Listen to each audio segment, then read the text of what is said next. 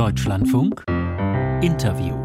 China hat einen neuen Ministerpräsidenten, Li Qiang. Das Ganze natürlich keine Überraschung. Wie fast alles im politischen Getriebe in China war auch diese Wahl auf dem aktuell laufenden Nationalen Volkskongress lange Zeit vorbereitet. Aber mit dieser Wahl stehen jetzt eben die wichtigsten Personalien in China für die kommenden Jahre fest. Präsident Xi Jinping nach seiner Wiederwahl fest im Sattel an der Spitze des Staates und der Partei und eben Li Qiang, einer seiner loyalsten Männer an der Seite. Am Telefon jetzt Boris Mijatovic, Bundestagsabgeordneter der Grünen. Er ist Vizevorsitzender der deutsch-chinesischen Parlamentariergruppe im Bundestag. Schönen guten Tag, Herr Mijatovic. Hallo, Herr Armbröster. Welchen Kurs steuert China jetzt mit diesem neuen Ministerpräsidenten? Ich finde es sehr bedenklich, in welche Richtung sich die Volksrepublik China entwickelt. Der Kurs muss äh, deutlich Sorge bereiten.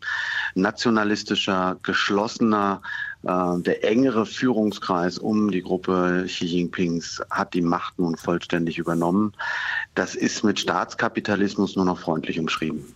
Was, wenn, wenn Sie jetzt sagen, enger, nationalistischer, was bedeutet das zunächst mal für uns im Westen? Das wird sich äh, in den nächsten Wochen und Monaten noch zeigen. Wir haben jetzt äh, mit der Null-Covid äh, der ähm, Pandemie sicher einige Folgen noch, die da überlappen. Aber ich glaube oder ich vermute, dass es ein deutlich aggressiveres Auftreten der kommunistischen Partei im, äh, in der Welt geben wird. Aggressiver im Sinne von wirtschaftlichen Interessen, äh, Ressourcen, Rohstoffen, äh, tatsächlich auch Handelsinteressen. Äh, wir sehen das bei Wettbewerben, Ausschreibungen, dass China hier auch äh, mit allen Mitteln unterwegs ist. Und da müssen wir uns schon äh, fragen oder aufstellen, dass unsere Standards in Europa nicht von der Volksrepublik, nicht von der kommunistischen Partei geschliffen werden. Das heißt, müssen wir uns weiter noch unabhängiger von China machen, als das in den letzten Monaten schon versucht wird? Ähm, das ist tatsächlich eine Aufgabe, die vor uns liegt, uh, unabhängiger von China, nicht im Sinne von, dass man alle Handelsbeziehungen abbricht. Aber man muss die Volksrepublik fragen, auf welcher Grundlage sie den Handel betreiben will. Wenn sie weiterhin internationales Recht uh, nach eigenem Interesse auslegt und Menschenrechte zum Beispiel dann erfüllt sieht, wenn alle Menschen glücklich sind, dann sind das unterschiedliche Vorstellungen. Und das ist nicht West gegen Ost. Es hat niemand die Volksrepublik China oder damals die Republik China gezwungen, die Menschenrechtserklärung zu unterschreiben. Aber man kann ja nicht Cherry-Picking, also sich die Rosinen rauspicken, das, was man im Interesse des eigenen Landes gebrauchen kann und alles andere ignorieren. Die internationale Ordnung braucht stabile Verhältnisse und die fußen auf Recht und äh, verbindlichen Verträgen. Das kann man nicht ignorieren. Ähm, Herr Mijatovic, wir sprechen ja heute Mittag auch mit Ihnen, weil Sie eben in dieser deutsch-chinesischen Parlamentariergruppe sitzen. Sie sind dort der Vizevorsitzende. Wie deutlich äh, sagen Sie das denn Ihren Kolleginnen und Kollegen in China, wenn Sie mit denen in Kontakt sind? Wir haben von der deutsch-chinesischen Parlamentariergruppe leider keinen Austausch. Es gibt kein Pendant, kein, keine Parlamentariergruppe, kein Parlament äh, nach dem ursprünglichen Sinn des Begriffes in der Volksrepublik China.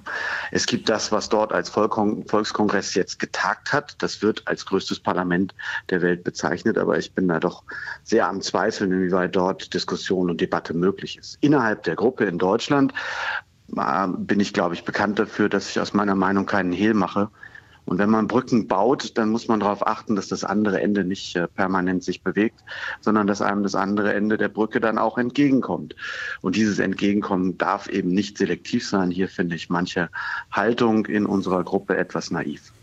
Können Sie das ein bisschen näher beschreiben? Warum ist die deutsche Haltung gegenüber China oder die Haltung in Ihrer Parlamentariergruppe, warum ist die manchmal naiv? Weil es nicht nur Wirtschaftsinteressen sind, die auf internationaler Bühne eine Rolle spielen. Schauen Sie, es gibt mehrere Urteile im internationalen Seerecht, die von der Volksrepublik China einfach ignoriert werden. Wenn wir es zulassen, dass Recht und Rechtsprechung und Institutionen geschwächt werden, dann ist das ganze Konstrukt, auf dem wir Handel betreiben, äh, am Wackeln. Und ich finde unseren Vorsitzenden da manchmal etwas ähm, wirtschaftslastig, weil er sagt, äh, lass die Wirtschaft machen und die Politik hält sich raus. Das funktioniert nicht. Die Politik muss einen Rahmen schaffen, in dem Wirtschaft verlässlich agieren kann. Sonst sind es auch Investitionen, äh, Ratingagenturen und all diese Dinge, die da hinten dranhängen, äh, am Wackeln. Und das Grundlegende zu verstehen, das ist manchmal ein bisschen viel. Und Herr Mijatovic, nur um das komplett zu machen, wenn Sie von Ihrem Vorsitzenden in der Parlamentariergruppe sprechen, dann meinen Sie den CSU-Politiker Hans-Joachim Friedrich. Wenn Sie jetzt so sehr auf strikte Einhaltung bei Spielregeln drängen, ähm, und da, ich sage das jetzt einfach mal so, China möglicherweise auch etwas mehr unter Druck setzen wollen, etwas eine, eine deutliche Sprache sprechen wollen, müssen wir uns dann nicht in Deutschland, vor allem in Deutschland, auch darauf einstellen, dass ja, dass diese Handelsbeziehungen zu China leiden werden, dass möglicherweise die Geschäfte hier bei uns in Deutschland auch nicht mehr so laufen werden, wie wir das seit vielen Jahren kennen. Vielleicht ähm, darf ich äh, zu dem Begriff Druck noch einen Satz vorneweg schalten. Mir geht es nicht darum, China zu isolieren oder aus dem Spiel zu nehmen. Ganz im Gegenteil. Wir erleben in den Vereinten Nationen eine dermaßen Unruhe äh, durch den Angriffskrieg äh, der Russischen Föderation, dass es gerade auch auf die Volksrepublik China ankommt, hier im Sicherheitsrat oder am Konstrukt der Vereinten Nationen mitzuwirken. Es geht mir also nicht darum, jemanden zu isolieren, aber es geht mir auch darum, äh, dass wir in unseren Handelsbeziehungen, und darauf äh, zielen wir ja immer wieder ab, schon auch klar machen, dass Umweltstandards, Zwangsarbeit, Kinderschutz für uns wichtige Standards sind, um Zugang zum europäischen Binnenmarkt äh, zu erlauben oder möglich zu machen.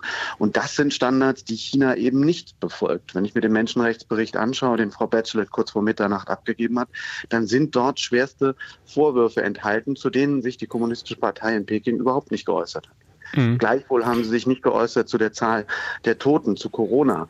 Äh, auch hier wird ähm, ja gesagt, wir haben eine tolle Politik gemacht, aber das stimmt ja nicht, wenn man in das Land reinschaut. Also von daher braucht es eine klare Sprache, aber nicht um zu isolieren, sondern um auf Augenhöhe miteinander zu agieren. Aber es müsste doch eigentlich, um, um die klare Sprache wirklich klar verständlich zu machen, müsste doch dahinter auch die mögliche Konsequenz stehen, wenn ihr in China euch nicht an diese Spielregeln haltet, dann werden möglicherweise unsere wirtschaftlichen Kontakte auch nicht mehr so aussehen wie früher. Ich bin bei diesen Wenn-Dann-Sachen immer sehr vorsichtig, weil das Mechanismen sind, die in ihrer Absolutheit dann auch ähm, in eine Sackgasse führen.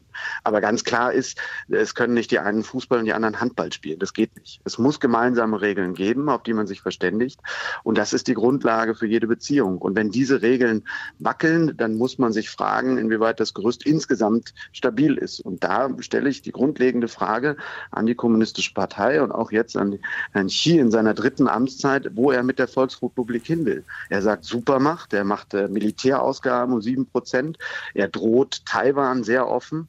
Das sind Dinge, die wir so nicht akzeptieren können, weil sie auch die Welt ähm, ins Wanken bringen. Taiwan ist einer der wichtigsten äh, Produzenten für Chips und ähm, äh, Elektronik in der Welt, äh, Rang 20 oder 22 der wirtschaftsgrößten Nationen. Ich finde schon, dass man das respektieren muss, was dort gewachsen ist und sich überlegen muss, dass man nicht mit Gewalt und Aggression argumentiert, sondern eben äh, mit friedlichen Dingen ähm, die Zukunft gestalten will. Live hier bei uns in den Informationen am Mittag war das Boris Mijatovic, Bundestagsabgeordneter der Grünen und Vizevorsitzender der deutsch-chinesischen Parlamentariergruppe im Bundestag. Herr Mijatovic, vielen Dank für Ihre Zeit. Danke, Herr Armbruster.